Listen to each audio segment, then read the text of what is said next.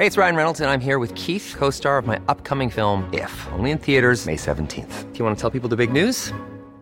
All right, I'll do. Sign up now and you'll get unlimited for $15 a month in six months of Paramount Plus Essential Plan on us. Mintmobile.com slash switch.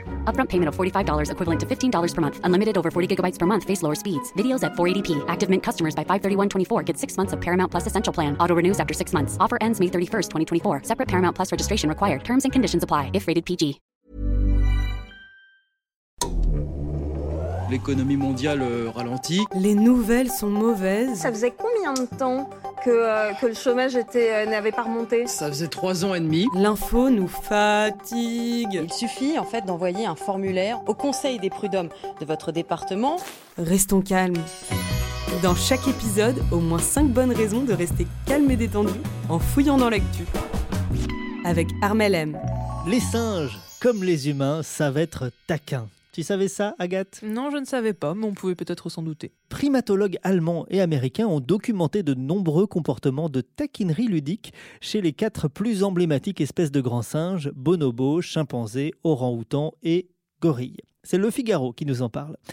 Les plus taquins sont systématiquement les plus jeunes, les individus de 3 à 5 ans. Le comportement le plus fréquent, le poking, consiste à donner un petit coup hein, sur le corps de la cible avec ses doigts ou avec un bâton pour l'embêter.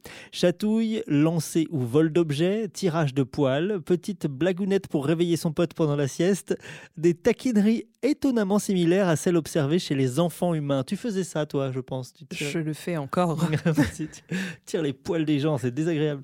Les primatologues ont remarqué des individus, notamment de jeunes orang-outans, présenter un bâton à, un congénère, puis le retirer immédiatement lorsque l'autre souhaitait s'en saisir, exactement comme lorsqu'un enfant tend un jouet à son copain ou sa copine avant de dire ah, ah, tu l'auras pas.